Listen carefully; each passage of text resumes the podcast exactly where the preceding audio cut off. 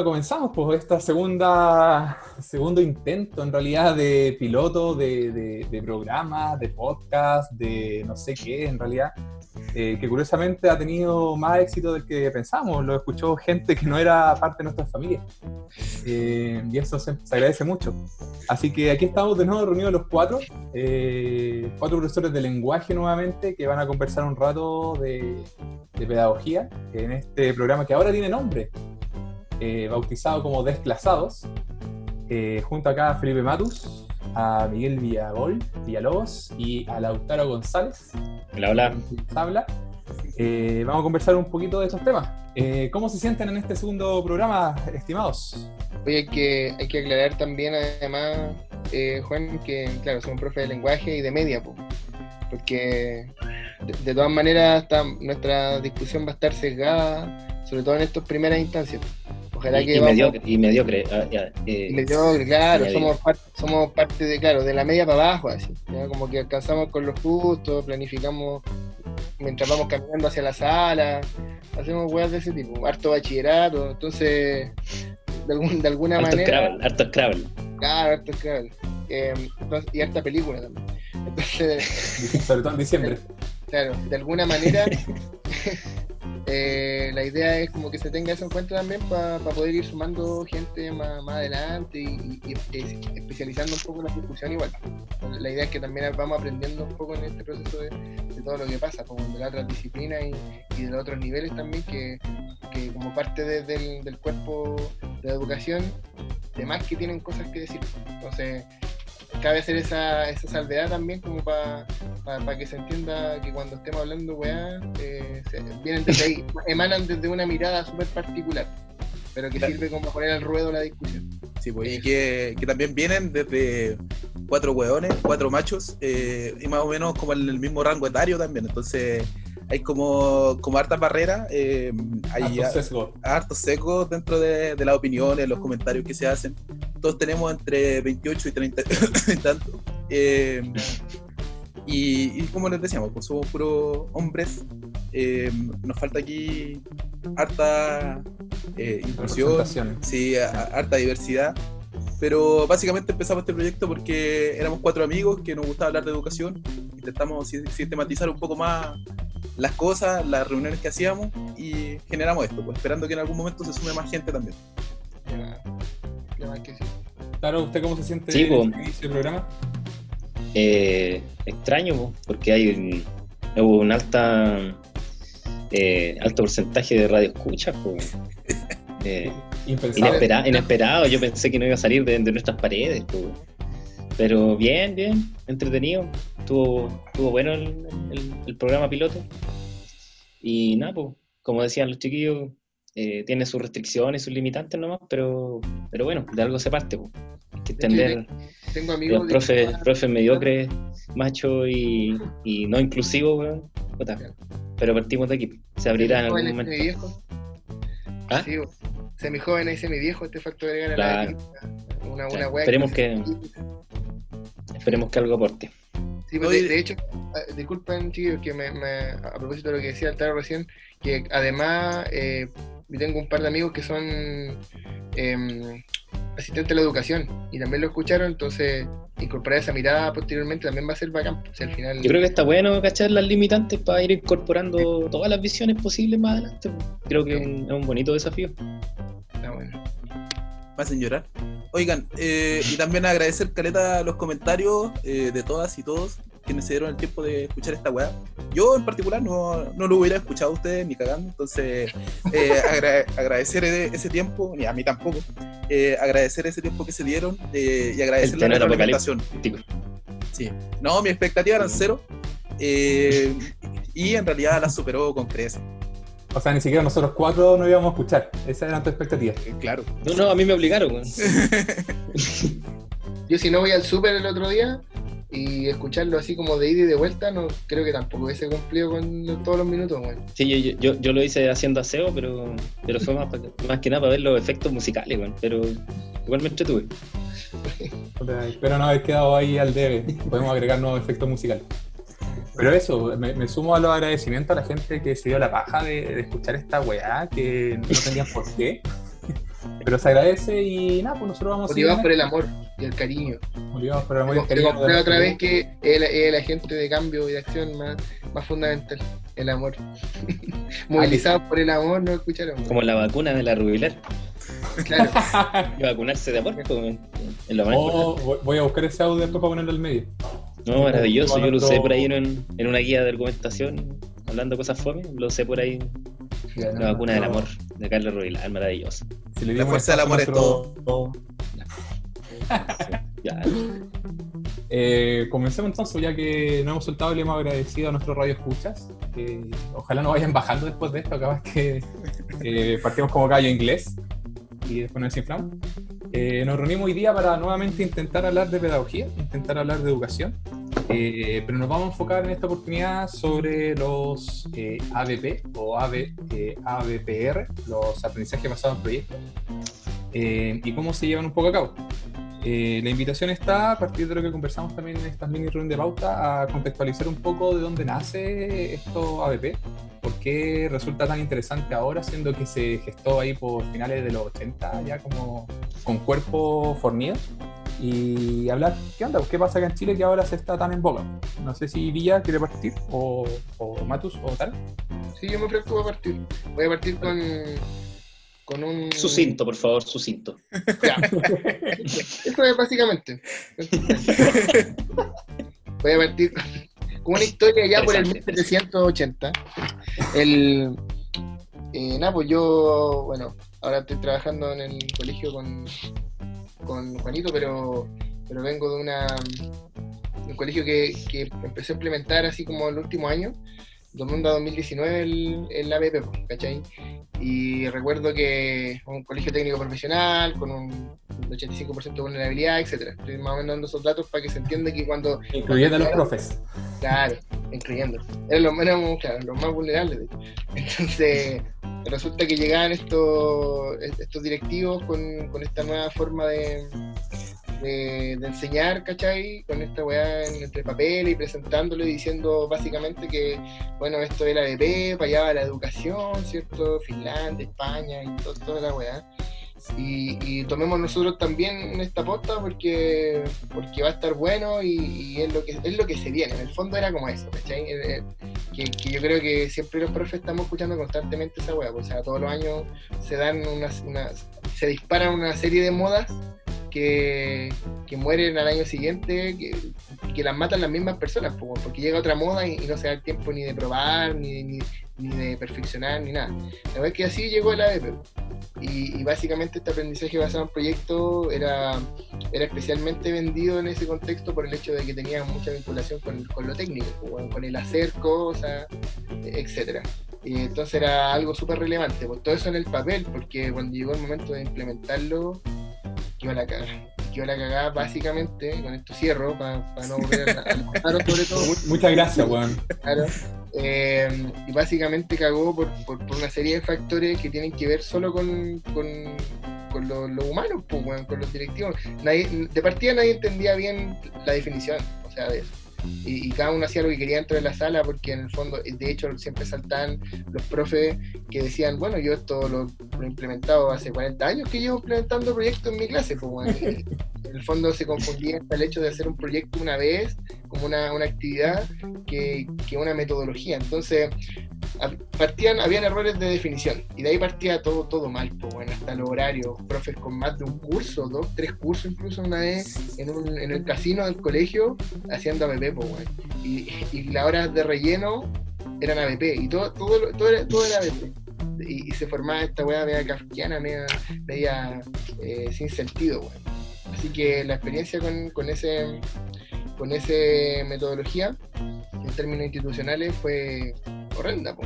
Hoy día ¿y los capacitaron ahí antes? Eh, o, sea, claro, técnicamente sí, pues si tú vais y revisáis la hoja, eh, revisáis los anales del 2019, probablemente hay firmas, listados firmados que decían que... Eh, fuiste capacitado.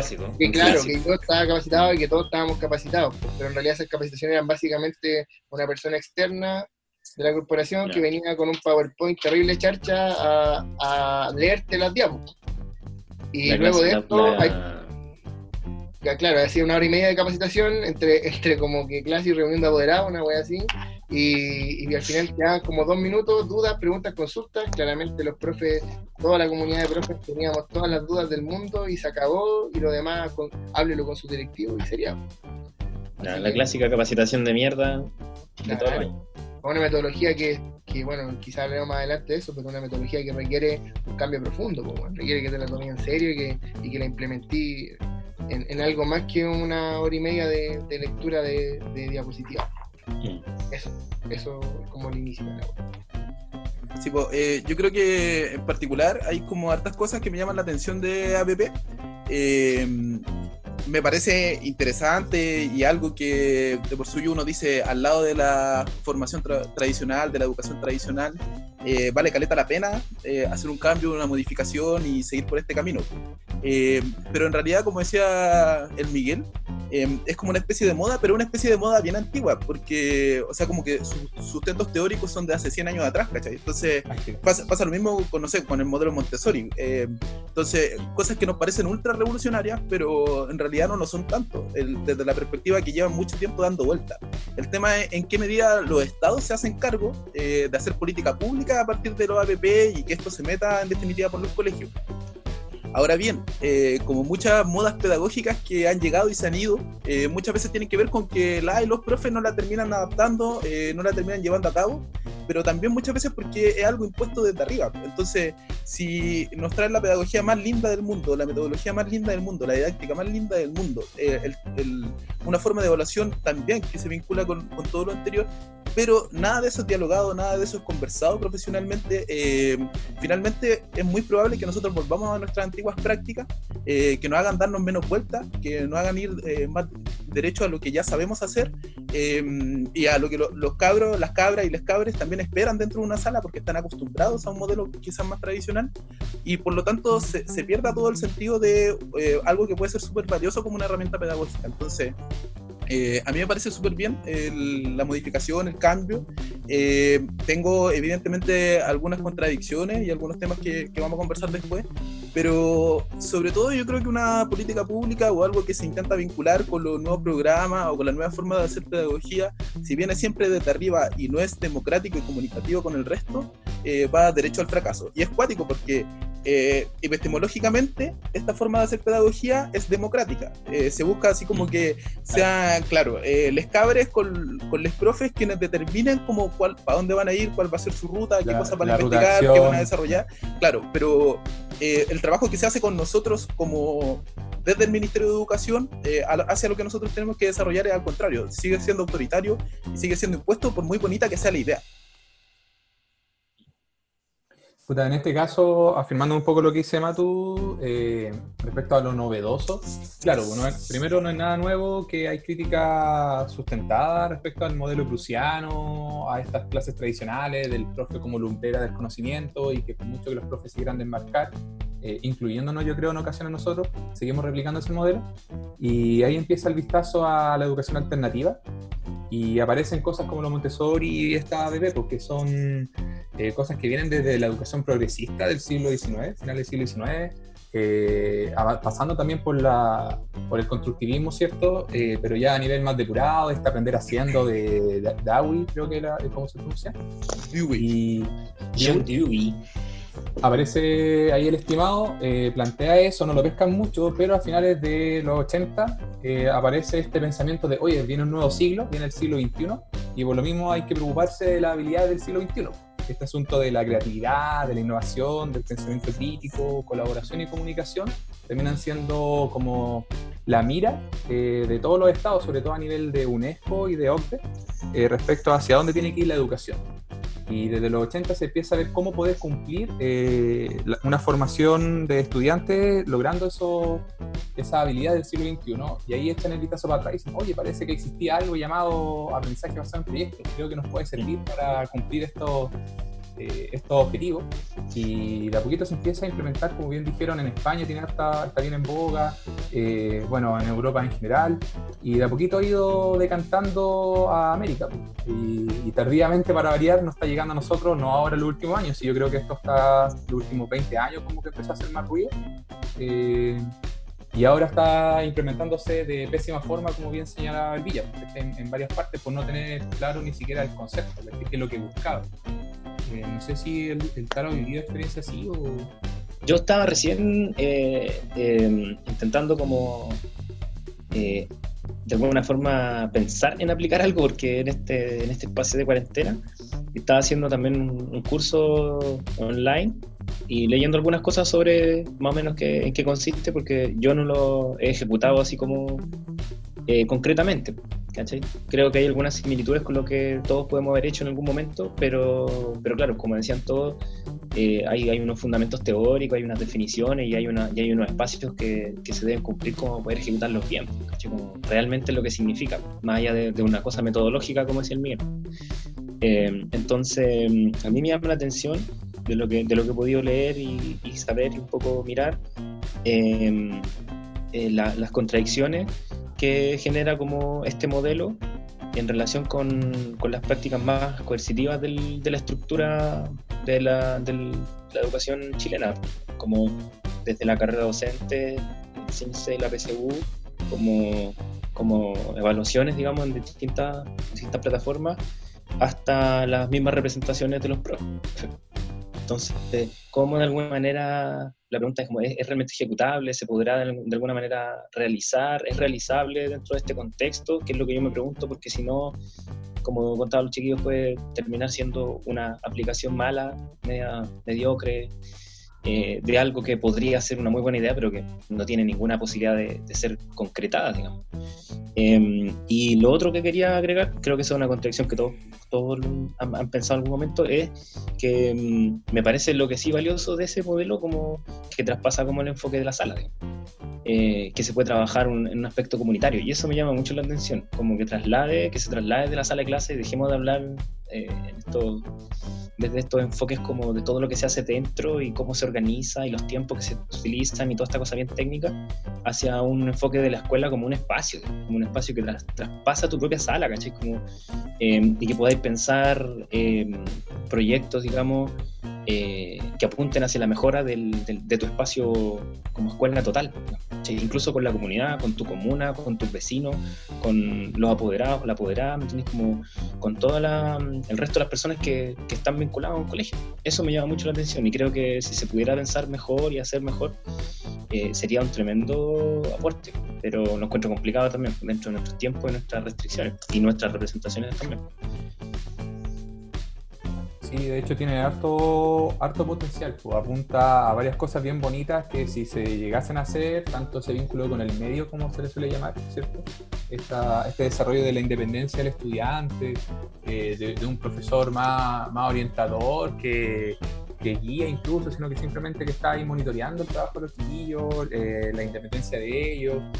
Eh, puta, si se pudiese lograr sería muy bonito, pero como decís tú, claro, tiene, eh, tiene que ver también con un, una metodología, con todas sus letras. Requiere una preparación, requiere un, una reflexión, ojalá interdisciplinario.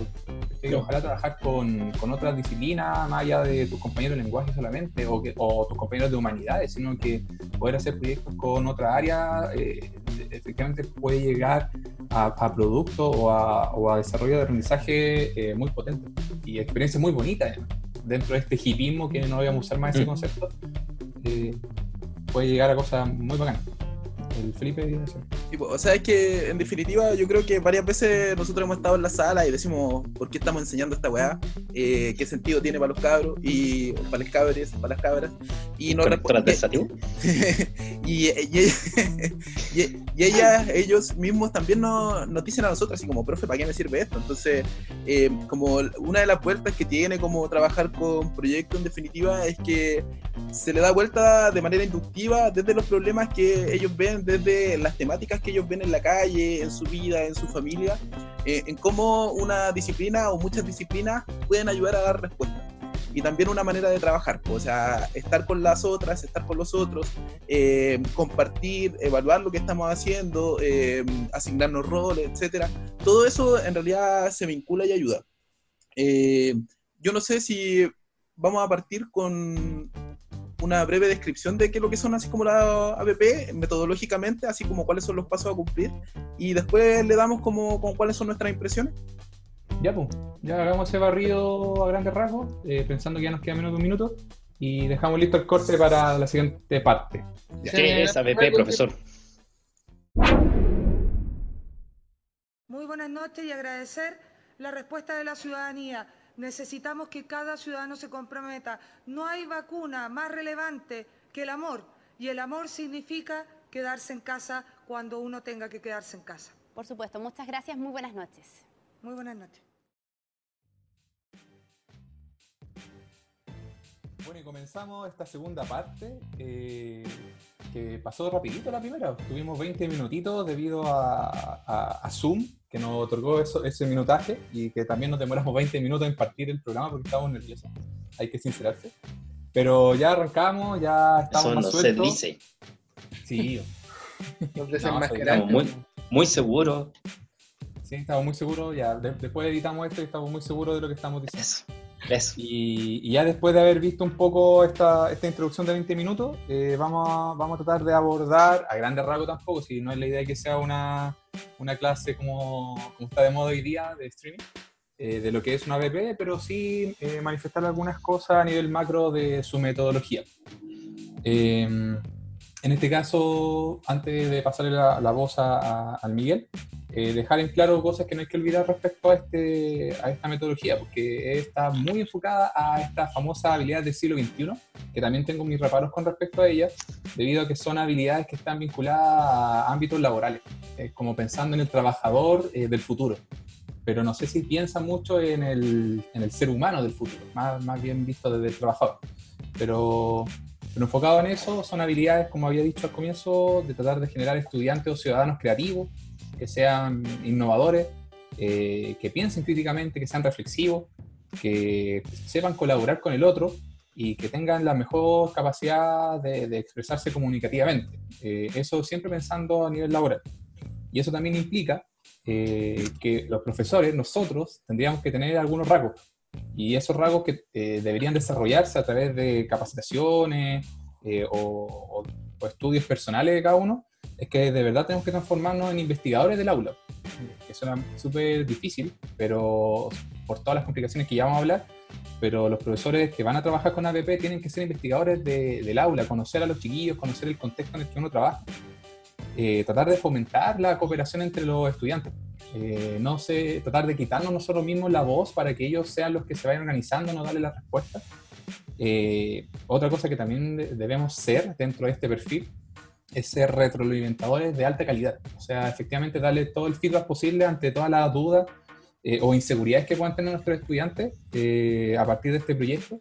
Eh, aprender a flexibilizar, porque de repente uno tiene determinadas fechas para lograr estos subproductos, que ya lo vamos a comentar también. Y en ocasiones hay que moverlo y bueno, el profesor tiene que ser flexible y tiene que ser muy claro los objetivos, o sea, para dónde va todo el tema. Eh, lo que permite también que, los chicos puedan desarrollarse de la, mejor forma posible. Eh, teniendo eso muy, muy, muy presente que no se nos olvide, eh, le doy el pase ahora a Villa respecto a su experiencia o a, lo que él entiende metodológicamente por APP. Bueno, más, que hablar de la experiencia, ya como que más, o menos hizo una referencia al principio quisiera continuar lo que tú estás hablando ya, pero un poco haciéndole el, espejo argumentativo del asunto. Yo, creo que las estabilidades del siglo XXI no son necesariamente negativas, o sea, claro, concuerdo 100% en que están, como todas las herramientas, eh, están mal, empleadas, ¿cachai? Y claro, se redirigen muy fácilmente al, ámbito productivo, ¿cierto?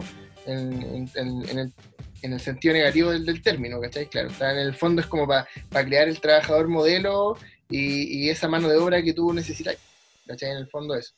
Y sin, embargo, el, fundamento, eh, el, fundamento de esto también tiene esa otra doble lectura, o sea, la creatividad, eh, la capacidad crítica, la capacidad de colaborar y, la capacidad de comunicar eh, son efectivamente habilidades que, que el ser humano actual no tiene y que son deseables como para para poder refundar una sociedad, para poder hacer de este mundo algo, algo mejor.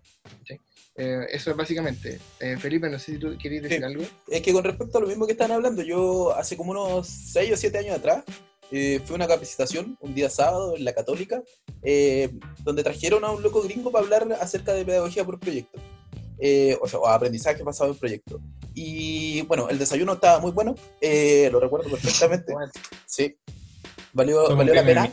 y, un poco de comida, weón, y nos mueven al tiro. Un buen canapé y cagamos.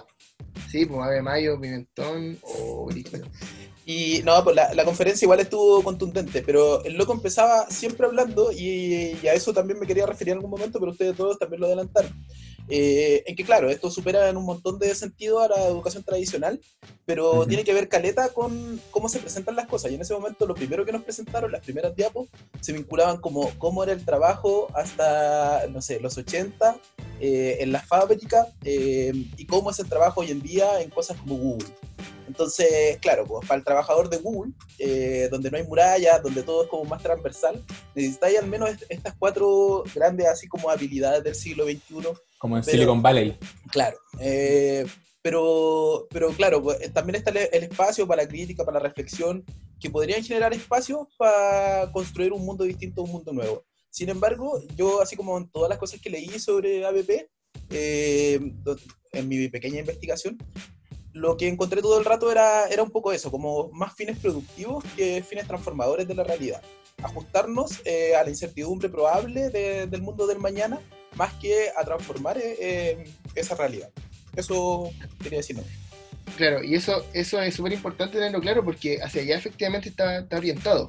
Ahora, lo que yo decía con, con esta faceta más positiva de, de, esta habilidad, de esta sistematización de, de, habilidades y capacidades, tiene que ver con, ese juego doble que jugamos todos en algún momento cuando queremos que, la pedagogía de verdad resulte. Y que es que eh, efectivamente al desarrollar estas habilidades, estas habilidades son transversales. Y, y, estas habilidades son el, punto de partida de, del lado productivo o del lado creativo. O sea, ahí está el tema. No, en el fondo el, el por qué la, las vaya a desarrollar eh, eh, es parte de la reflexión pedagógica que es un porcentaje súper grande de, de, de, la esencia de todo esto, de poder orientar bien la metodología y en el fondo trabajar para eh, una enseñanza que, de que tenga esa, esa, autenticidad de la que, la que hemos estado hablando en el capítulo anterior y en este también. Ahora, siguiendo un poquito esa reflexión, claro, ahí tenemos ese, ese esa suerte de, semillero, ahí un punto de partida, eh, a lo cual tenemos que agregarle también el hecho de que, de que esta metodología busca precisamente lo que, eh, todas aquellas cosas que, de las que carece el mundo actual, y tiene que ver con la convergencia, la unificación, la transdisciplinaridad, ¿cachai? O sea, una, una tendencia a, a, reunificar las cosas. Por, por muchos autores está estudiado, ¿cierto?, el hecho de que cuando hablamos de, no sé, pues de la posmodernidad y de esta posmodernidad tardía en la que estamos ahora eh, sometidos, digamos, o la que, de la que somos parte, eh, siempre señala que nuestra sociedad está mal, entre otras cosas porque está atomizada, es divergente, no hay colaboración, no hay comunicación. Entonces, a eso me refería yo con que estas habilidades de base son el punto de partida para dar ese paso creativo y, tratar de, volver a, tomar esta sociedad que está tan deteriorada y empezar a, reconstruirlo, a repararla. Eh, el problema es que, claro, este, este, este, método pretende hacer eso en una sociedad que está, como, como la describí recién, o sea, atomizada, segregada y, donde se, se desconoce la, la, comunión entre seres humanos. Y, entonces el, trabajo primero pareciera ser que tiene que ver con eso. ¿Cachai? Con, con, transformar un poco la escuela para que, para que, para que este modelo sea eh, válido en, los términos ideales que lo estamos hablando. Y bueno, eso nos lleva, y con esto termino, a, ese, al, problema de, todo esto, creo yo, y que es cuando lo, tratamos de llevar a la, a, la, a la praxis, nos encontramos con, con dos topes súper fuertes que son los recursos humanos y los recursos materiales. ¿Cachai? Porque poder llevar, aterrizar todo este desarrollo de habilidades de las que estamos hablando eh, lleva consigo un montón de trabajo que está asociado a un montón de, recursos que se ponen en juego. Cuando hablo de recursos humanos me refiero a, la parte de, mentalidad fundamentalmente. O sea, el tope eh, es que te encontrás con personas que o no entienden o no, no entienden la metodología, o más importante que eso, no le, no, le, no le encuentran un sentido, que es lo que hablábamos hace un rato. Y por lo tanto ahí se genera una barrera súper súper sólida y súper eh, difícil de sortear. Y lo segundo que tiene que ver con los recursos materiales. O sea, claramente necesitáis, estamos hablando de, unir, por poner ejemplos nomás, eh, no sé, pues tenéis que trabajar de pronto con dos cursos mezclados, con distintos niveles en una misma actividad, no sé, un séptimo con un octavo, un octavo con un primero, eh, necesitáis de flexibilidades espaciales también, que tiene que ver con cómo está planteada la sala, ¿cachai? Son en muchos colegios estas cuadrículas carcelarias, la mayoría, diría yo, de los colegios, ¿cachai? Con estos, estos espacios súper estrechos, súper poco flexibles. Entonces, de alguna manera te empezáis a topar con que te faltan sillas, te faltan mesas, te faltan salas, te faltan cartulinas, pegamentos, te falta tiempo en horario para poder hacer converger. Imagínense que para poder trabajar así de esa manera más flexible, tenéis que trabajar también con, tus pares. Y esos pares a su vez tienen cursos que tienen que quedar con alguien. Entonces termina siendo un, problema de proporciones épicas. Y eso el, es como el, la estación final. Y con eso nos encontramos todo en el momento de hablar de, esta metodología, que pasa por esta nube teórica súper bonita y, y muy analizable, todo en la nube teórica, pero también tenéis la otra parte que es el constructo práctico y que es donde te quedan las cagadas reales y donde terminas padeciendo puta los de siempre, los estudiantes y las estudiantes por una parte y los profes por otra, son los que tienen que arreglársela dentro de esos espacios mezquinos. Eso es más o menos lo que quería, lo que quería aportar. Eh, no sé si el Taro, que tú dijiste que estáis empezando a investigar un poco más para aplicarlo, o sea, sí, en realidad estaba leyendo y, para ver si se puede aplicar, pero en realidad es más una pregunta, porque como no es, siento que no, no, no lo he abordado como concretamente, eh, si ustedes piensan que, que se necesita como un paso previo para poder implementar esto, o incluso así como explicándolo con Pere Manzana, eh, en una escuela es capacitar eh, e implementar? ¿Necesitáis una formación una, o, necesitáis solamente, digamos, como implementarlo metodológicamente? ¿O necesitáis también, por ejemplo, un cambio de la estructura de una escuela? Porque en el fondo te va a tocar desde la forma en que haces clases, desde el espacio, como decía el Miguel, que tení, hasta los fundamentos ya epistemológicos más profundos de, digamos, de, la cuestión. Entonces, eh, ¿Es posible llevarlo eh, a una escuela? ¿Necesitáis una dirección que lo implemente en su totalidad como escuela? ¿Necesitáis retransformar todas las prácticas? ¿O podéis ir haciéndolo paso a paso? ¿Podéis introducir algunos cambios ustedes que lo llevan trabajado? Es como una pregunta, ¿no? Eh, yo puedo hacer una, una, reducción, primero que todo, de cómo se, nuevamente, cómo se debería, entre comillas, llevar a cabo este, eh, este ABP o ABPR. Eh, lo primero es tener en este caso un objetivo eh, final, que este objetivo final o crucial eh, trate de responder en este caso a una problemática, ya sea del interior de la escuela o, de fuera de la escuela, y que ojalá ese, la forma de demostrar que lograste ese objetivo final sea a través de un producto. Eso está súper ligado a los ABP. Tiene que haber algún producto real, evidenciable y que pueda divulgarse, ojalá a la comunidad, ya sea escolar como a la comunidad sí, que sea difundible y que se pueda ver tanto dentro como fuera de la escuela. ¿ya? Eh, ahí depende de cada proyecto si va a ser dentro o fuera. Entonces, si tú tienes claro ese proyecto final y ese producto final, eh, la pega del profe es ver qué disciplinas son necesarias para poder llevar a cabo ese producto final, eh, en donde, por ejemplo, no sé, voy a hacer un huerto vertical para el colegio porque al colegio le faltan áreas verdes. Entonces se junta ciencia y ciencia se da cuenta que requiere un poco de tecnología para poder llevar a cabo la, manufacturación de este, de este huerto vertical y quizá un poco de matemáticas para ver la planificación, las medidas, como ese tipo de cosas. Y a partir de esta fusión entre ciencia, específicamente biología quizá, eh, tecnología y matemáticas, trabajan interdisciplinariamente a partir de eh, cómo cada una de las especialidades aportan a ese producto final. Y la pega en este caso de estos tres profesores sería ir viendo los subproductos, que son vitales para que una BP tenga resultados. ¿Y qué implica un subproducto? Que para determinada fecha tenga que haber un cierto grado de avance de ese producto final. Mm. por ejemplo, para la mitad de marzo tiene que estar los planes listos, como el, en este caso el mapa, el, eh, como el esquema que va a llevar a cabo las medidas, el plano del huerto vertical. Entonces, matemáticas. Claro, después de tres semanas, porque piensan que después de tres semanas pueden armar el huerto, ya se arma el huerto.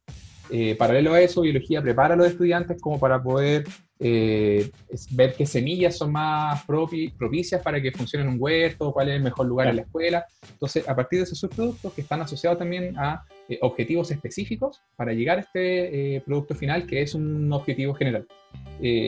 así se va como realizando y con eso voy terminando Villa.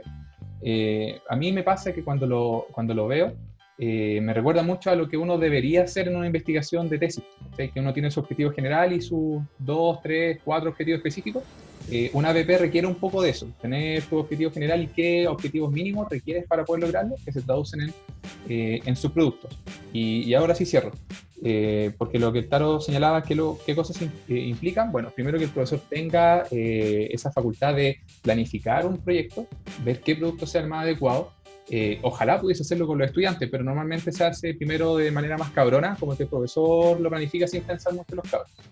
Eh, que, por lo que yo estaba leyendo, perdón, eh, eso igual es fundamental, digamos, porque el Felipe decía un concepto hace un rato que era como qué tan democrático es este espacio. Exactamente. a mí me llamaba mucho la atención porque en el fondo eh, al implementarlo como por partes o en un porcentaje alto, digamos, el ABP en relación con, con, las clases tradicionales, eh, finalmente, si no lo abrís como una discusión, por ejemplo, tengo un problema y vamos a buscar ciertas soluciones para poder eh, planificar este proyecto, si no lo abría así, em, termina siendo igual un trabajo que tú ya tenías pensado, digamos, como... Entonces, creo que ahí, ahí, en ese punto inicial, hay como una diferencia sustantiva pues, en lo que uno ejecuta o no ejecuta. Creo, me llamaba la atención eso. El Matus quería decir. No, no, que chiquitito, también pensando como en el ámbito práctico, eh, claro, yo como que también me imaginaba cómo uno lo va a llevar a cabo, cómo se va a llevar a cabo en el colegio. Y pensaba, Caleta, que de repente uno va a tener como un portafolio de proyectos, eh, incluso como determinado por año, y que de repente tenéis dos o tres proyectos buenos al año y, y seguís haciendo eso, pero te ahorráis toda la discusión anterior de por qué tenéis que armar eso, en definitiva. Entonces, claro, uno dice, no, como que los objetivos de segundo medio se vinculan con tal cosa, y yo creo que, que los cabros hagan tal actividad eh, es relevante. Y lo vamos a hacer así como en, formato de un proceso largo, un trayecto, evaluando el proceso, bla, bla, bla. Pero en definitiva yo creo que eso le quita la esencia, eh, pero también quizás es como lo más difícil de, de, conseguir, de llegar, es como ese consenso de por qué es importante, por qué es relevante, y al final qué estamos solucionando, en definitiva, o, o qué estamos pensando, eh, en qué nos aporta para nuestra vida, para la comunión, para la sociedad, eh, el proyecto que estamos llevando a cabo y las disciplinas que deberían someterse a eso. De hecho, para hacer el cierre, eh, claro, pues, lo que suele hacerse es pasarse por la paja a los cabros y que los profesores se junten y lleven a cabo esta preparación del proyecto y después llega uno y se los presenta a los cabros. Porque parte siendo vertical. de tipo y parte porque, oye, los cabros no están preparados como para comprender el medio, ¿cachai? Empieza, empieza la desconfianza primigenia, así que mejor hagámoslo nosotros. Y aparte que también a veces se excusan en, ah, pero es que la primera vez que hacemos ABP, mejor hagámoslo nosotros, y a medida que los chiquillos se vayan acostumbrando a, lo, a las mecánicas, ahí los soltamos. Eh, y cerrando, eh, claro, lo otro que requiere aparte del profesor. Hay cerrado como cuatro veces. Bueno, va a cerrar. La cagó. Puede salir después, Juan. Hay cerrado mucho. contratado para cerrar, hay contratado para cerrar. Después, me, después medito. Eh, y lo otro es que requiere, como bien dicen, eh, un nivel de gestión cuático. Los UTP, ¿cachai? Tienen que tener la, la capacidad de organizar los horarios, eh, como para que los profes puedan reunirse, como para poder llevar a cabo un trabajo reflexivo. Y ya la infraestructura que ya lo dijo el Villa, eh, está sumado a las dificultades para poder implementarlo realmente. Pero yo creo que sí se puede hacer de manera muy gradual y siempre va a ser mejor un poquito, creo yo, que seguir con las clases convencionales de mierda. Mira, al, respecto de, de, eso. ¿Cerraste, güey? Claro, cierro definitivo. No hablo más. Primal Odis, dado. Mira, lo que, lo que están diciendo es, es terrible, es cierto, lo cabrón. Por eso los quiero tanto. Gracias, Felipe. se, ha tocado, creo, creo que como el, corazoncito del, por qué no, no, funciona, ¿cachai? Y es porque en el fondo se trata de, implementar una metodología en, un, en, una realidad educativa que es, bueno, que está al otro, al otro extremo. Y entonces lo, lo partís posicionando desde con todas las adversidades posibles. Entonces, claro, cuando tú implementas algo, de por sí vais a tener dificultades, vais aprendiendo en el camino, se pifian hartas jugadas que podéis perfeccionar, pero, pero en realidad, en, realidad no, aquí hay mucho más que, que solamente ver cómo sale y, ir perfeccionando las cosas. Y, que tiene que ver con lo que ustedes hablaron. En el, concepto así como técnico del, del, ABP eh, es la, autenticidad. Cuando un proyecto eh, tiene sentido, ese es un proyecto auténtico. Y para que tenga sentido, en el fondo tiene que estar fundado en las necesidades de esa comunidad en particular. Y esas necesidades en particular tienen que ser lo más orgánicas posible. Entonces, eso ya eh, te, pone en la vereda opuesta a que el profe llegue con, el, con el, proyecto, con una idea semi-armada del proyecto y tratar como de encauzar a, los estudiantes y las estudiantes por, por ese camino. ¿Por qué? Porque precisamente cuenta con este primer gran concepto que es el, de autenticidad, que garantiza en el fondo el proceso que sea un proceso democrático y, que, y que la discusión medie todo, todo el aprendizaje, que sea todo un, un discutir, un reflexionar, un conversar las cosas. Entonces, esta, esta, este constructo eh, es enemigo de, de, todas las estructuras tradicionales, absolutamente. De partida porque, porque el, profe, como está en, el medio, ¿cierto? El profe y las profes, ¿cierto? Eh, están en el medio de, de, esta situación en donde se ven obligados, por ejemplo, por una parte a ser innovadores, a, a, a velar porque el proyecto sea auténtico, pero por otra parte tienen que vincularlo a la fuerza con una serie de objetivos que están determinados en un, en, un plan ministerial que no admite esta, esta flexibilidad. Entonces, ya en, ese, en, ese, en esa transición le, le va extirpando autenticidad, porque el profe, así como en el mejor de los casos, va, va a poder propiciar que, que, que, esa comunidad, que el colegio entero, un curso, una parte del curso, diga, sabes que yo tengo este proyecto, trabajemos en este proyecto y tú le das el vamos, pero de alguna manera tenés que decirle, pero puta chiquillo, igual hay que tocar este, este, objetivo, eh, tenemos que cubrirlo, bueno, ayúdenme ustedes a mí, metámosle esta parte igual, y, ahí entonces se... ¿Veamos conectores? un poquito, un poquito. Tal cual, porque si no tengo que hacer la cobertura, weón, y, puta voy a tener que poner un 80%, un 100%. Entonces, eh, esa weá termina de alguna manera limitando y, y, engrillando este proceso que debe, debe correr siempre por, por, por, lo que ustedes acaban de decir, porque sistematizado sería más o menos lo siguiente. Eh, una discusión en términos democráticos que en donde surge una necesidad que sea consensuada y esta necesidad sea orgánica para todos o sea, que todos la sientan efectivamente como una necesidad y que por lo tanto le haga sentido poder construir un proyecto y, eh, y por lo tanto ese proyecto eh, termina siendo un proyecto auténtico, que sea relevante para la comunidad y, y para dónde se va a aplicar. O sea, no sacáis nada con plantearte una pregunta y mirarte el ombligo y, oh, y responder la pregunta eh, probablemente antes del proyecto ya te sabéis la respuesta y vais e implementáis barsamente un huerto en, el, en, la esquina donde hay casas que lo necesitan y nunca fuiste a preguntar, nunca fuiste a entrevistar, carece de autenticidad. Ese es como el, el preso. Entonces, en síntesis, eh, el, el, alma de, del, cerrando. De, esta, metodología, cerrando, cerrando parte 1, eh, el, el, alma de esta metodología, en el fondo, recorre, transita por una vereda que es completamente distinta a la, al, al, al quehacer, al, al, paradigma en el fondo tradicional del, del, colegio. Y no es porque esta metodología sea la metodología ni sea la panacea, eh, sino que los fundamentos eh, surgen, ¿cierto? Eh, sus, fundamentos son precisamente, están en, ese modelo de escuela que tiene que ver más con, con lo flexible.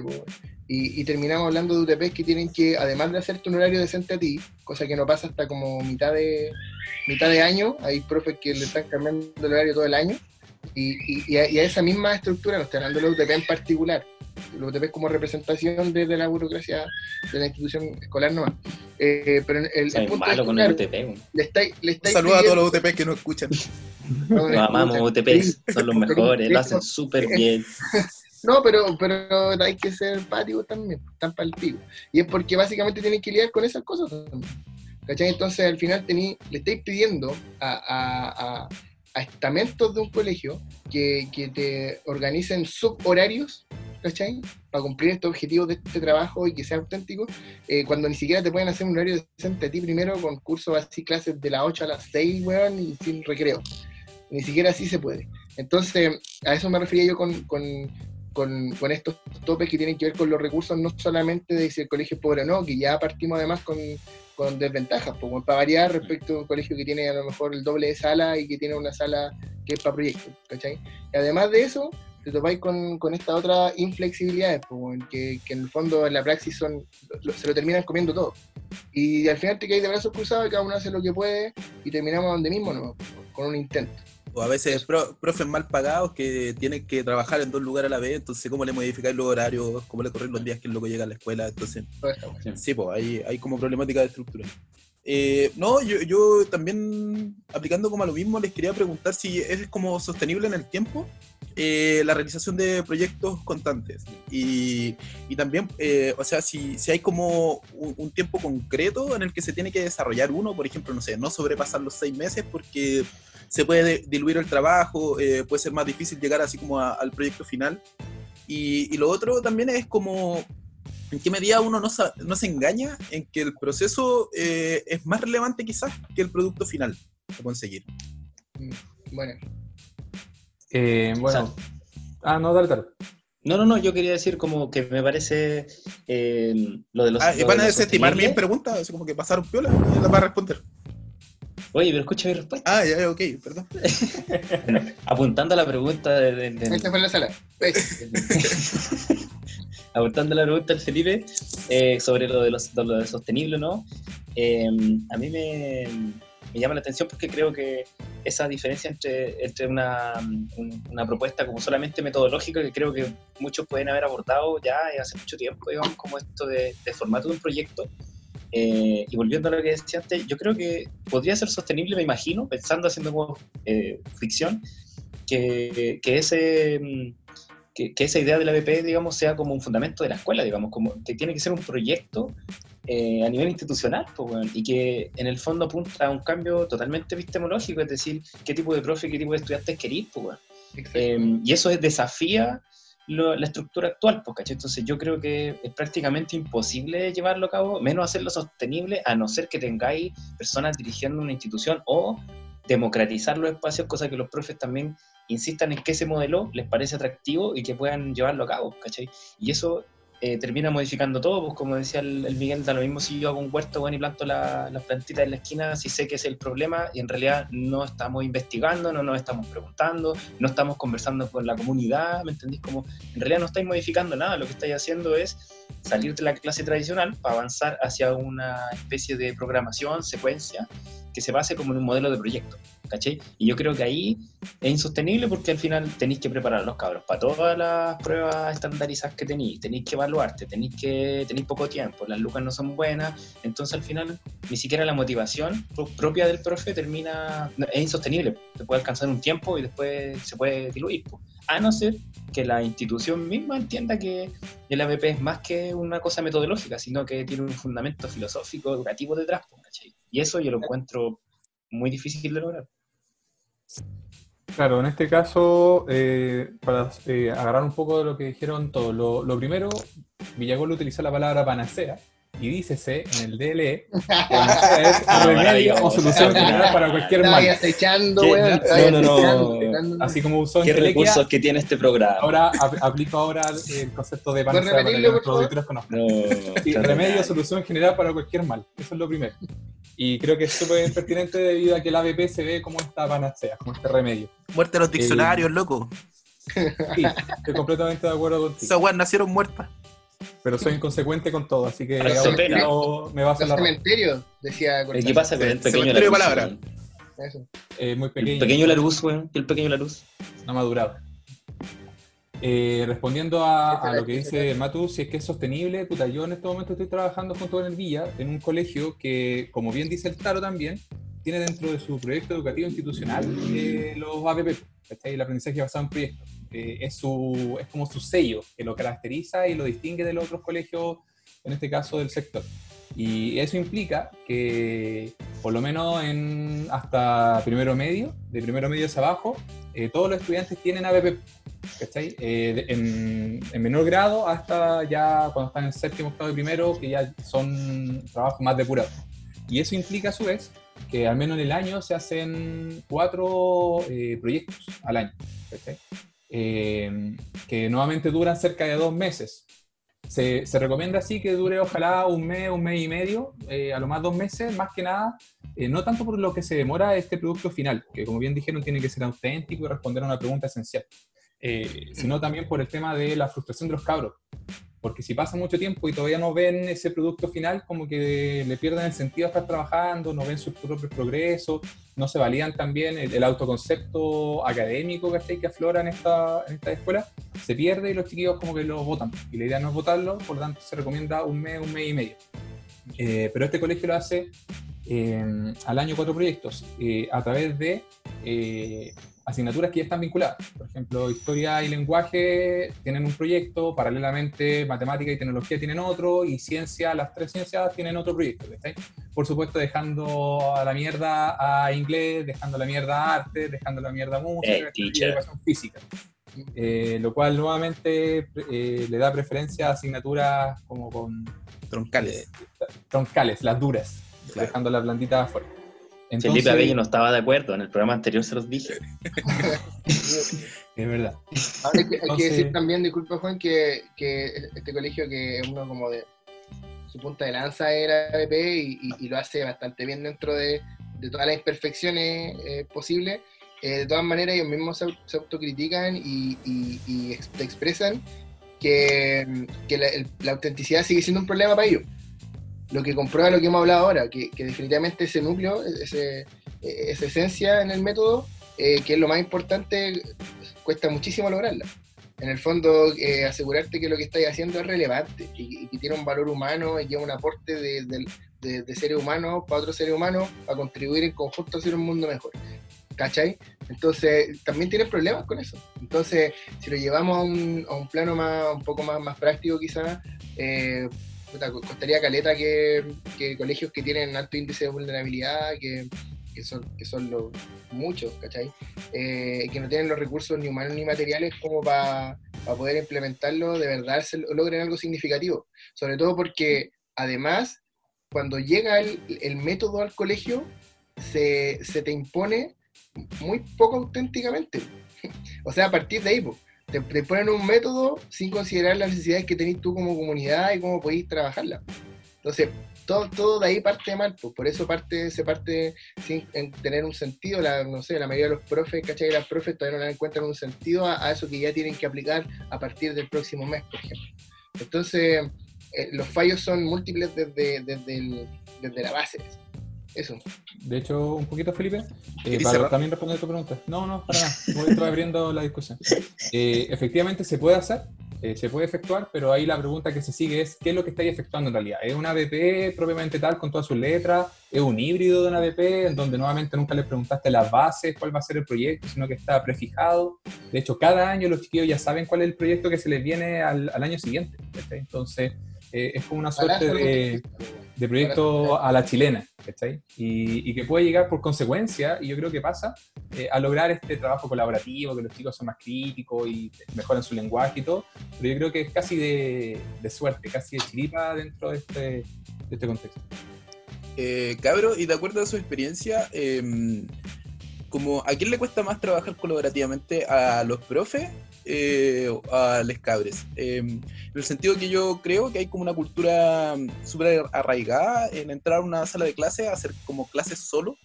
Eh, de hecho, yo me acuerdo cuando la y los profesionales de, de, los proyectos de integración de los colegios en los que he estado, eh, siempre me decían que cuando tuvieron que instaurarlo, pues estaba caleta que los profes le abrieran la puerta, pues, ¿cachai? Em, yo hasta el día de hoy no dejo que nadie entre a mi sala. No. Eh, pero. Bien, como tiene que ser. yo solo. Soy un analista de la pedagogía. Pero, gracias porque este podcast de a cuatro, bueno, no, eres tú solo. No, nos cuesta caleta como compartir prácticas, nos cuesta caleta que nos vean. Cada vez que, por ejemplo, no sé, em, un compañero de la pega, un directivo quiere ir a vernos, nos sentimos amenazadas o amenazados. Entonces, em, esa cultura, así como del, del profe solo, esa eh, eh, cultura de trabajar siempre en solitario, en verse la uno dentro de la sala y que no compartir con nadie más lo que pase ahí, eh, es más fuerte o más cuática que, no sé, haciendo como los análisis macro que también el Miguel tiraba adelante, eh, una sociedad que es cada vez más, individualista, competitiva, y por lo tanto, bueno, nosotros somos reflejo de eso, pero también les cabres son reflejo de eso. Entonces, eh, ¿dónde cuesta quizás más trabajar y romper esas barreras como para generar trabajo colaborativo? Ya, respondiendo a, tu pregunta, Matus, ¿qué, es más peludo? Eh, pucha, me pasa que dentro de este individualismo que está en toda la escuela, eh, me pasa que en ocasiones los mismos chicos te dicen, eh, profe, no quiero hacer grupo con este cabro porque el loco es porro, ¿cachai? Entonces no, no quiero trabajar porque va a influir en mi nota y yo no me quiero sacar mala nota, estoy pensando en el NEM, así que eh, igual de repente hay un, roce eh, al momento de pensar en producto, porque los chiquillos, como bien dijiste tú antes, no, no, disfrutan tanto el proceso, sino que están enfocados en este producto final, que más que un producto ellos a veces lo ven como una nota y chao. Como que siguen viendo la nota como el foco final y, ahí tenía un choque. El otro choque es que los ABP suelen tener como eh, fundamento también las autoevaluaciones y las coevaluaciones. Y está claro que los chicos no están muy acostumbrados a eso, que rápidamente se transforma todo en puro 7 o en puro 1, o evalúan porque le cae mal o le cae bien. Entonces, generar esa cultura eh, se puede lograr, eh, pero requiere tiempo y requiere ahí tragar veneno, como decía Bielsa, por un rato hasta que la agua resulte. Grande, profe. Y... Qué, buena cita, weón. Sí, bueno, tragar veneno hasta que todo se, se nivele. el, único, el único profe que me cae bien. y, hablar del profesor Rosa, pero está muy funado, así que tampoco. No, no pasa nada. Eh, profesor Mario Casca. Es un ordinario culiado. eh, no así Iván Arenas, que es un caballero. Profesor Girafales, profesor Girafales. Profesor Girafales también está funado. Hoy podríamos hacer Cuando, tenga, cuando tengan una foto con él, ahí hablamos. Pero... Tiene una foto con el Girafales, ¿eh? Hey. Pero Lautaro. Pichilemu, padre, en Pichilemu. Oh, Como no llegaba al Mega, no sabía quién, quién era. ¿Quién era? Una gran interesa. Sí. Bueno, cuando tengan una foto con el profesor Girafale original, eh, hablamos. Ahí empezamos a conversar. Mientras tanto. Sí, el, único el, único validado. ¿Puedo responder mi pregunta? Usted, sí, nos, nos, perdimos. Van a sus necesidades, van a sacar, vamos a sacar una foto con el profesor Girafale. Igual te aviso que, que, está muerto, bueno, así que va a ser un poco difícil. Dejen de hablar de su vida, loco, bueno. No sabía Villagol que está muerto, No tenía idea, Yo no sé quién es, güey, pero tengo una foto con él. Y, y, bueno, dándole una cuota de mesura otra vez y volviendo a la pregunta de Matus. Eh, eso, es lo, eso, es lo, primero con los cabros. Lo otro, lo que ustedes ya dijeron con los profes, porque a nosotros nos enseñaron a trabajar de manera muy individual, no compartir nuestras prácticas, eh, estar siempre por nuestro lado. Si algo te funciona, quédate viola, porque en volada implica que podéis tener mejor resultado simple y así no te echen al final del año. Eh, esos secretismos culiados que están asociados a las pruebas estandarizadas también influyen en este individualismo y eso también lo hace brígido y peludo.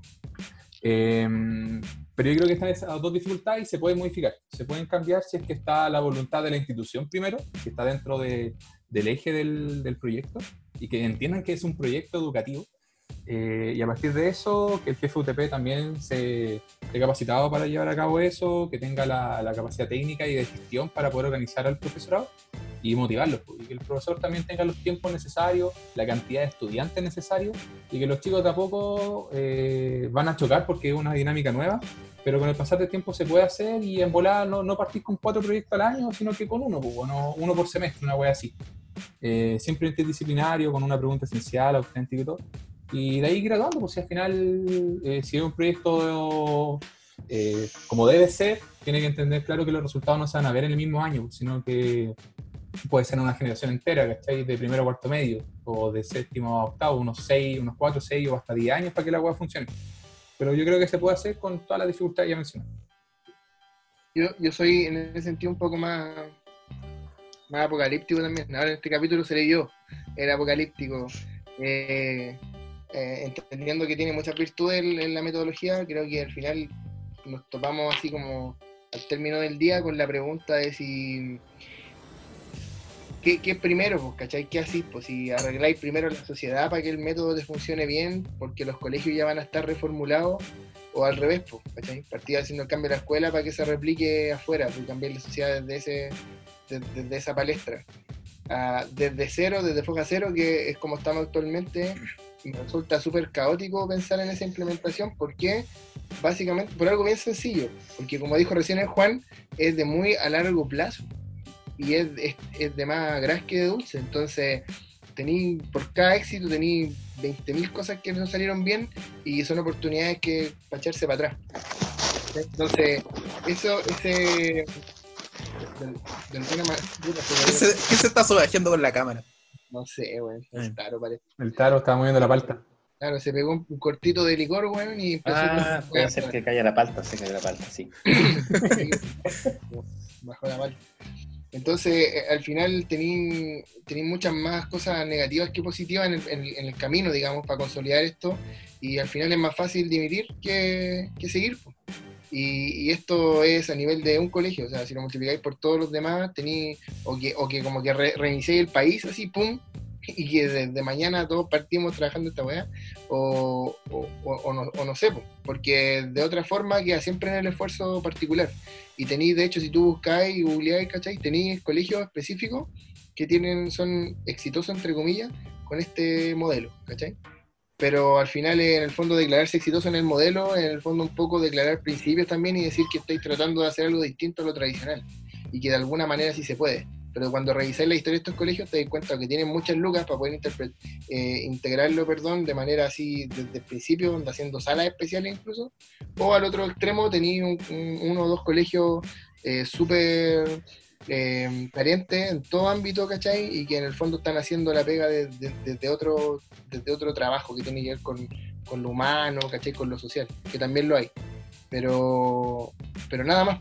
No, tenía un, una ética de, no tenía un, ejemplo constante de. Entonces no sé si estamos muy al principio en, en la implementación y la incertidumbre que se vislumbra tiene que ver con eso, o definitivamente no, no se puede hacer. Mientras tanto, está peludo, está peludo por, por las razones que, que, hemos conversado hoy día. Eso. Sí, yo respondiendo un poco a la pregunta del Felipe, eh, sobre qué más ya que yo no lo hice, decís tú. en grupo. no, no, sí, está bueno. Igual quería terminar como intervención última con, con algo de lo que decía el Miguel, que me parece súper interesante igual, pero voy a responder la pregunta del Felipe. Eh, por favor. Mm, mm, si los grupos de profes estudiantes, o sea, yo creo que ambos tienen, ambos grupos tienen problemáticas como para poder trabajar en conjunto. Creo que lo de los profes tiene que, más que ver con la competitividad, como con la poca mm, eh, tradición que tenemos de trabajar en, colaborativamente y con un, con un fundamento o con una idea detrás que sea eh, otra vez más allá de lo meramente metodológico, sino que tenga que ver con una visión de una visión de mundo, como qué es lo que quería hacer como profe, y, para qué está y, y, para qué estudiaste y qué es lo que, qué es lo que quería seguir haciendo a futuro. Y que eso muchas veces redunda como en la pérdida del sentido, como que tu pega se traslada a una cosa ejecutora y, y no, y, no, y dejáis de pensar, dejáis de proyectar, dejáis de imaginar, dejáis de crear. Entonces eh, te cerráis en la sala y no le abrís la puerta ni, ni al UTP, como decía el Felipe, que no entra nadie en su sala, eh, termináis cerrado en ti mismo. Y yo creo que eso es un error eh, en relación con, con, lo que deberían ser los, los colegios. Y yo creo que de los estudiantes hay hartos problemas igual para trabajar como en, equipo, en conjunto. La desmotivación, el no conocimiento del modelo tampoco, ¿caché? Como, ¿para qué voy a hacer esto? Como lo puedo hacer solo y bueno, la competitividad también, obviamente en algunos espacios que son competitivos, y, y el hecho de, de, la no inclusión, pues bueno, eh, yo no quiero trabajar con este, no quiero trabajar con el otro porque me da lo mismo, porque me cae mal, o porque me miro feo, o porque o necesidad de o me da vergüenza, no lo conozco. Entonces yo creo que esa, esa, esa esos factores como que terminan repercutiendo esto en, en el trabajo en grupo, que al final es como me reparto el trabajo por cuatro y hago cada uno cada uno su parte y sigue otra vez sin funcionar lo que se supone que debería funcionar, que es este, este modelo de proyecto. Em, y como el Miguel, yo también soy un poco apocalíptico por eso mismo, porque creo que en general no debería haber como una visión mucho más amplia para poder insertar este modelo en la escuela, eh, como la mayoría de las cosas que se quieren hacer en la escuela. Siento que está súper cerrada en sí misma y, y esto, estos eh, modelos o ideas apuntan hacia otra visión del ser humano también. Entonces, mientras vivamos dentro de estos códigos, em, mercantilizados, o neoliberales, o tecnocráticos, no sé. Hay muchas palabras que pueden calzar. Va a ser súper difícil que se reestructure como, como proyecto, creo yo. Sí, como metodológicamente se puede hacer y cada uno lo podrá hacer, y a nivel intraescuela se podrá hacer con dos, tres profes que estén interesados, pero como proyecto lo veo súper difícil. Eh, creo que estamos. Creo que pudimos. Esperamos haber dado respuesta a tus preguntas, Felipe. Que puedas dormir bien esta noche. Para nada, pero bueno, estoy acostumbrado. Tendremos que hacer una. Un no programa. Había que rellenar, pues, dijeron que esto va a tener que durar al menos una hora. Ya vi que estaban guateando hace rato. Pregunta, weón. Ya, ya, pues, la otra googlea, weón. Googlea, flojo culiado. Eh, nada, pues chiquillos, para, para ir cerrando entonces eh, y poder subir esto lo más pronto posible, eh, palabras al cierre. ¿Qué les pareció este segundo intento de programa? Este segundo intento de piloto. Al final la temporada entera va a ser un piloto. Pues. Oigan, eh, sí, yo quería como cerrar algunas cosas con lo que me produce todo esto de la PP. Eh, en realidad, o sea, hartas cosas que rescatar. Eh, siento que es mucho mejor que lo que nosotros vivimos y experienciamos. Eh, se parece harto como a la educación que uno siempre, cuando se reúne con la y los otros profes, dice, puta, ¿y por qué estamos haciendo esto y no estamos haciendo lo otro? Entonces es un buen camino, pues, y sí, pues, o sea, em, va a ser difícil instalar, instalarlo, pero quizás da como elementos bonitos para poder llevar a cabo un proceso que sea significativo para todos, para, los profes, eh, para los apoderados, las apoderadas y para los cabres. Entonces yo creo que en ese sentido tiene como potencialidad, obvia. Eh, hay otras cosas que me gustan, como el espíritu democrático, eh, la autenticidad, el intentar resolver problemas para la comunidad, eh, el que se aterricen al final todos los contenidos o todas las habilidades que nosotros estamos desarrollando supuestamente dentro de una sala de clase. Pero siempre me, o sea, hay que tener como harto ojo porque evidentemente eh, hay cosas que me llaman la atención. Eh, siempre que viene un elemento desde arriba, desde el ministerio, como que se ve bonito porque al final el papel aguanta todo. Si no, pregúntenle a mis planificaciones. o a las mías. Claro. Pero, o a las mías. ¿Qué es eso? y, de hecho, o sea, como que la, investigación que tuve que hacer para la tesis, investigación entre hartas comillas, eh, al final daba cuenta de eso, porque la mayoría de los profes a los que entrevisté eh, decían que había como una disociación enorme entre lo que se propone y lo que se termina haciendo en la práctica. Pues entonces, eh, la política pública es una, los lineamientos del ministerio son uno, pero el cómo se lleva a cabo dentro de la sala y sobre todo en contextos donde hay mayor eh, vulnerabilidad o donde hay menores condiciones materiales para poder llevar a cabo proyectos, eh, e incluso tiempo, que también es una condición material en, en, definitiva necesaria para poder juntarte con los otros profes, coordinar un montón de cosas, se hace mucho más difícil que se lleve a cabo. Pero creo que también hay otros puntos donde eh, nuevamente vamos a coger, y tienen que ver con la formación de la y los profes. Eh, nuestras clases, por ejemplo, no, salimos hace, bueno, igual salimos hace como más de 10 años de la U, eh, ¿o no? Sí, hoy como 14. ¿No? ¿Hace cuánto salimos? Yo salí en 2013, o sea, hace 7. Ah, yo, yo salí como el 2011, algo así, no sé. Ya, pero... Sí. el, el tema es que eh, ninguna de nuestras clases eh, se vinculaba con el desarrollo de estas habilidades, por ejemplo, con esta forma de trabajar. Entonces, tenía profes formados en un sistema ultra tradicionalista desde la universidad. Y no sé si en este momento se está trabajando eh, con la y los estudiantes de pedagogía en, en, una fórmula relativamente similar que haga que los locos también le saquen provecho y no estén perdiendo tiempo en acomodarse, ¿cachai? Eh, porque nosotros vamos a perder mucho más tiempo en acomodarnos eh, porque no se vincula con nada o hacerlo sistemáticamente no se vincula con el proceso que hemos llevado a la práctica durante todos estos años. Entonces, ese es un punto, si siempre débil, la, la formación de los profes eh, es muy a la antigua, muy tradicional y evidentemente deja pocas cosas. Luego, eh, bueno, también me preocupaba eso, que era sobre todo como una preparación para los trabajadores del futuro, pero ya lo dijimos. Eh, otra cosa es como, mientras estén como estas evaluaciones de alto impacto, en qué medida como que la y los profes se van a atrever a hacer cosas distintas, e incluso la y los mismos estudiantes te van a pedir que no volver por el camino de la PSU porque al final es su eh, modalidad de acceso a la universidad. Entonces, ¿en qué medida estas evaluaciones de alto impacto no terminan siendo lo que son hoy día, que son como mecanismos para rendir cuentas, para ver cómo eh, supuestamente si hiciste bien o mal la pega, entonces que nosotros terminamos preocupados de eso, pero también eh, los estudiantes. Y la otra cosa es que, y esto me llama caleta la atención, es que es como una metodología sin nombre o una epistemología sin nombre. Eh, por ejemplo, no sé, pues uno sabe que el método Montessori viene de Montessori, pues, ¿cachai? uno sabe que ciertas corrientes pedagógicas, filosóficas provienen como de grandes autoras o autores, pero ¿de quién proviene? Así como la pedagogía por proyecto. Eh, ¿a, dónde vamos a cuestionar los fundamentos de estos? ¿Cachai? Como que yo lo que busqué es que se nombra casi siempre a Kilpatrick y a Dewey eh, como los impulsores, pero no son ellos los que hicieron este modelo ni los 10 pasos que te aparecen en un PDF cuando uno lo googlea. Entonces, eh, ¿a quién responsabilizamos también eh, o, en qué medida como que esto termina siendo como un discurso oficial, súper probado, eh, y parte como de lo hegemónico, eh, porque ni siquiera tiene nombre. Entonces, cuando las cosas no tienen nombre, es como que, si fuera la verdad y el camino a seguir y algo que no podéis contestar, ¿cachai? Entonces, a mí como esa desideologización y mm. despersonalización del método me llama caleta la atención. Y, algo que, que, hay que ponerle ojo. De hecho, lo único como neutralizarlo. Claro, claro. Y si lo neutralizáis, lo transformáis como en lo que tiene que ser y es, ¿cachai? Y, eso es problemático.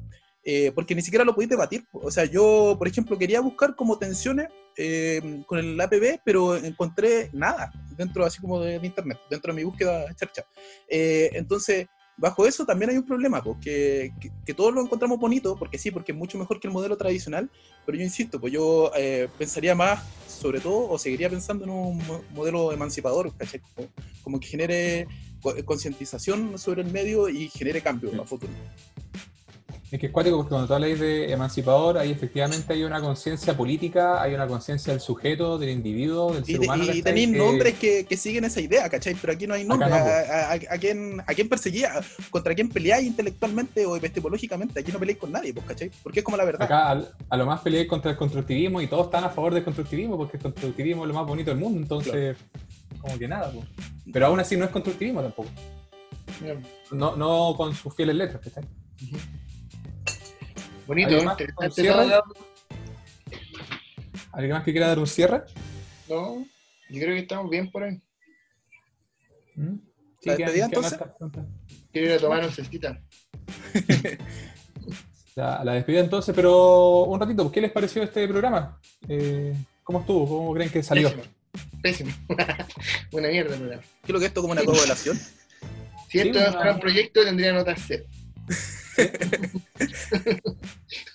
a mí al menos me, me gustó, creo que fue distinto al, de la, al capítulo anterior, al capítulo cero. Eh, nos fuimos a veces por ramitas, eh, después volvimos. Eh, fue un poco más desordenado, pero lo decía el Matu antes que llegaran ustedes que estuvo bueno, me gusta que también haya sido diferente al otro. Estamos como los pendejos poniéndonos siete en la autoevaluación. No, no. Más que estuvo bueno, No, carita contenta. Me pongo un 7 de mí y a todos ustedes, cabrón. Son lo mejor que ha pasado. Lo hicimos bacán, lo hicimos bacán. Trabajamos todos, trabajamos en equipo. Lo hicimos bien, güey. Claro. Todas las habilidades del siglo XXI fueron aplicadas. Extraordinario.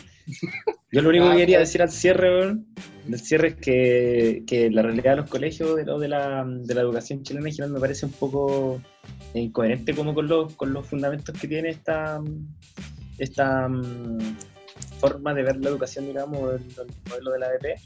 Me parece que es súper difícil cómo aplicarlo, ya lo habíamos conversado, esa es como mi conclusión en general, como que puede, puede ser progresivo o partes de, se puede utilizar como dentro de este modelo tradicional, porque a no ser que el colegio lo, lo ejecute en su totalidad. Y a cerrar, eh, quería mandarle un saludo. Mi mamá me retó. Yo, decir, yo dije, la voy a nombrar en este programa. No, no me retó, me dijo que, que no tratáramos tan mal a los profes viejos, bueno, si igual eh, algo, algo habían aportado a este país. Así que le mando un saludo a mi mamita y a los profes viejos. No los vamos, este, este programa los tratamos mejor. No, no lo hicimos sí, de hecho, no los tocamos, creo. Yo sí, hecho, ah, y que yo quiero decir algo al respecto y a lo mejor no se puede ganar enemigos o enemigas. yo creo que eso es válido igual, bueno, criticar es, válido, tocar a, a, los que ya pasaron es válido. El punto es que yo creo que yo creo que no tiene que ver con edades, ni con lo que hiciste antes. Yo creo que el, pecado del profe en general radica en, que no estáis dispuestos a, mirar la weá de otra manera, de aceptar algo nuevo y de entender que te puede ser útil o positivo, ¿cachai? En el fondo cerrarte de mente. Creo que esos son los, los pecadores verdaderos. Y de esos tenéis weones viejos, eh, gente joven, y, da igual, tiene que ver con un, como un grado de apertura mental, ¿no? Así que aguanten los profes viejos siempre y cuando tengan esa, esa mirada, pues, de decir, lo hicimos con lo que teníamos y que es lo que estamos haciendo nosotros también, pues, Si nosotros tampoco somos profes jóvenes dentro de todo, pues, Ya lo dijo el Matu delante, como 10 años que salimos, más, 14, no sé. Entonces... 9, weón, 9 fue lo máximo. sí, salí el 2011, calculé como lo yo. El del lenguaje, tío. Eh, y eso, entonces, bacán, pues, ¿no? Grande respeto a quienes hicieron todo atrás y a los que vienen y todo, pero pero en el fondo hay la, misma gente que no está dispuesta a cambiar, a recibir eso con a darle una vuelta, eso, nada que eso. Mm. Hay gente que está dispuesta a darle una vuelta al punto, ¿cachai? Y, y esos son los, grandes pecadores. Así que tu mami, no me cae duda que, lo hizo bien, weón. si tuvo un hijo tan hermoso como tú, ¿no? Además, pues, weón. Oye, estamos grabando, weón, eso sale después. ¿Cómo va a salir? No importa, bueno. Sí, va a salir Oigan, con, con, respecto a la mamá de Lautaro, eh, a quien estimo mucho eh, y he hecho mucho de menos, hace rato que no nos invitáis para pichilemos Lautaro, eh, un tirón de oreja. Uh. Eh, no, pero yo creo que claro, pues, eh, a, a, veces como que nos escuchamos muy crítico y todo, pero también como que esa crítica no va solo para afuera, yo creo que todos como que somos súper autocríticos con nuestro trabajo y que también nos preocupa tanto como el estado actual de las cosas, que evidentemente no vamos a estar ni tranquilos ni contentos en gran parte del tiempo, sino que, siempre vamos a reflejar una pizca de, pena, eh, una, una pizca de, desacuerdo, de rabia, sí, eh, pero porque al final no, nos apasiona esta guapa, sí, por eso no hemos mantenido tanto rato aquí, eh, pese a todas las experiencias que cada uno ha tenido dentro de sus distintos trabajos y dentro de sus distintas comuniones. Pero amor eterno a la, amor eterno a la mamá Lautaro. Yo le mandaría un saludo a mi mamá. Si, yo le mandaría un saludo a mi mamá si tuviera mamá. bueno, un saludo a mi papá. Ese, ese, fue un cierre, weón. Puta, no, extraordinario, weón. Voy a tratar de resucitar eso, weón. No, ya. No, no, no es un mal concepto resucitar con, con, lo que estoy hablando, weón, Miguel. Sí, mal hablado. Dios, Dios la primera vez mencionaste a Dios y ahora hablaste de resucitar, weón. ¿Qué pasa, weón? Es que, bueno, no le gusta tanto que las weas no sean neutrales. Mi ideología está clara, pues, weón. Bautizados, todos los weones. Desde ahora los bendigo. No, yo quiero, quiero darle, aprovechar este momento también y que podríamos de pronto para el próximo capítulo recomendar weá también y que no sean solo saludos para la mamá y, o a la galería, sino que de pronto podríamos dejar algo igual o no, copiarle al otro, al otro programa. Yo casualmente vendo libros, loco, libros casi baratos, en Instagram y en Facebook. Pero también podemos ir recomendando las cosas que, que vamos leyendo y vamos viendo. Mm, sería bueno eso. Para la otra Buena idea, weón. Ya, pues, sí, un saludo. Un saludo. una, una pregunta: ¿se tiene que vincular con pedagogía o con educación lo, la recomendación? No necesariamente. No, creo que no. Ya. No. Pero no metáis la Biblia a Villagol, por no, para Un saludo a. Oye, güey, que es como religioso, güey. Isaías 224. Quiero darle un saludo a mi. a, a la Cintia, que es la mi pareja, mi compañera, la mamá de mi hijo, que está haciendo posible que yo esté hablando weá acá encerrado en la pieza, pues, mientras, mientras el Nico loco te reclama por comida y está haciendo cagar toda la casa, eh, y de hecho me tocaba darle comida a mí, pues. Pero así que gracias a eso, a su apoyo y soporte, como siempre puedo estar hablando esta weá. Un saludo también a mi hermano que es de, de inglés y, y, a mi mamá y a mi papá. Si, si yo tuviera pareja también le dedicaría al programa. No, bueno, traté de cerrar esto bonito, loco, en el sentido de. Yo voy a escuchar este cierre 20 veces, weón. Yo lo voy a, lo voy a analizar y lo voy a reescuchar, weón. Está brutal. No, Puta, solo, yo le agradecería a mi familia, mi pareja. Pero... ¿Sí? Sí. Lo mismo. yo le agradecería a mi familia, pero no van a escuchar jamás porque no, no escuchan nada en realidad. Ya, weón, cerremos. Que... Sí, cerremos. Oye, pero todos tuvimos un el Espacio, el, el, espacio compartido hay que ocuparlo. Ya, pues saludo entonces a toda la gente que nos escuchó, saludo a quienes eh, nos escuchan por primera vez. Eh, ojalá le haya entretenido, le, haya servido esto. También un saludo a, mis amigos que ya lo están escuchando. Y también para la Meli, pues, un saludo que también me estaba apoyando y dio hasta, estos comentarios a favor y en contra de esta idea. Oye, oh, lo, último, eh, la Asociación de Juegos de Mesa de Chile nos mandó. También saludo para ellos. Bueno, para ellos y, la peor teoría que he escuchado en la vida. No, están mal, weón. Están terrible mal. Oye, ya. ya no, da lo mismo. Sí, cerramos esta weá. Sí, ya, ya nos vemos. Ya. ya. Un saludo, ahora viene la cortina. Saludos. Hasta una nueva oportunidad. Saludos. Chau, chau, chau, chau. Chau, cheras.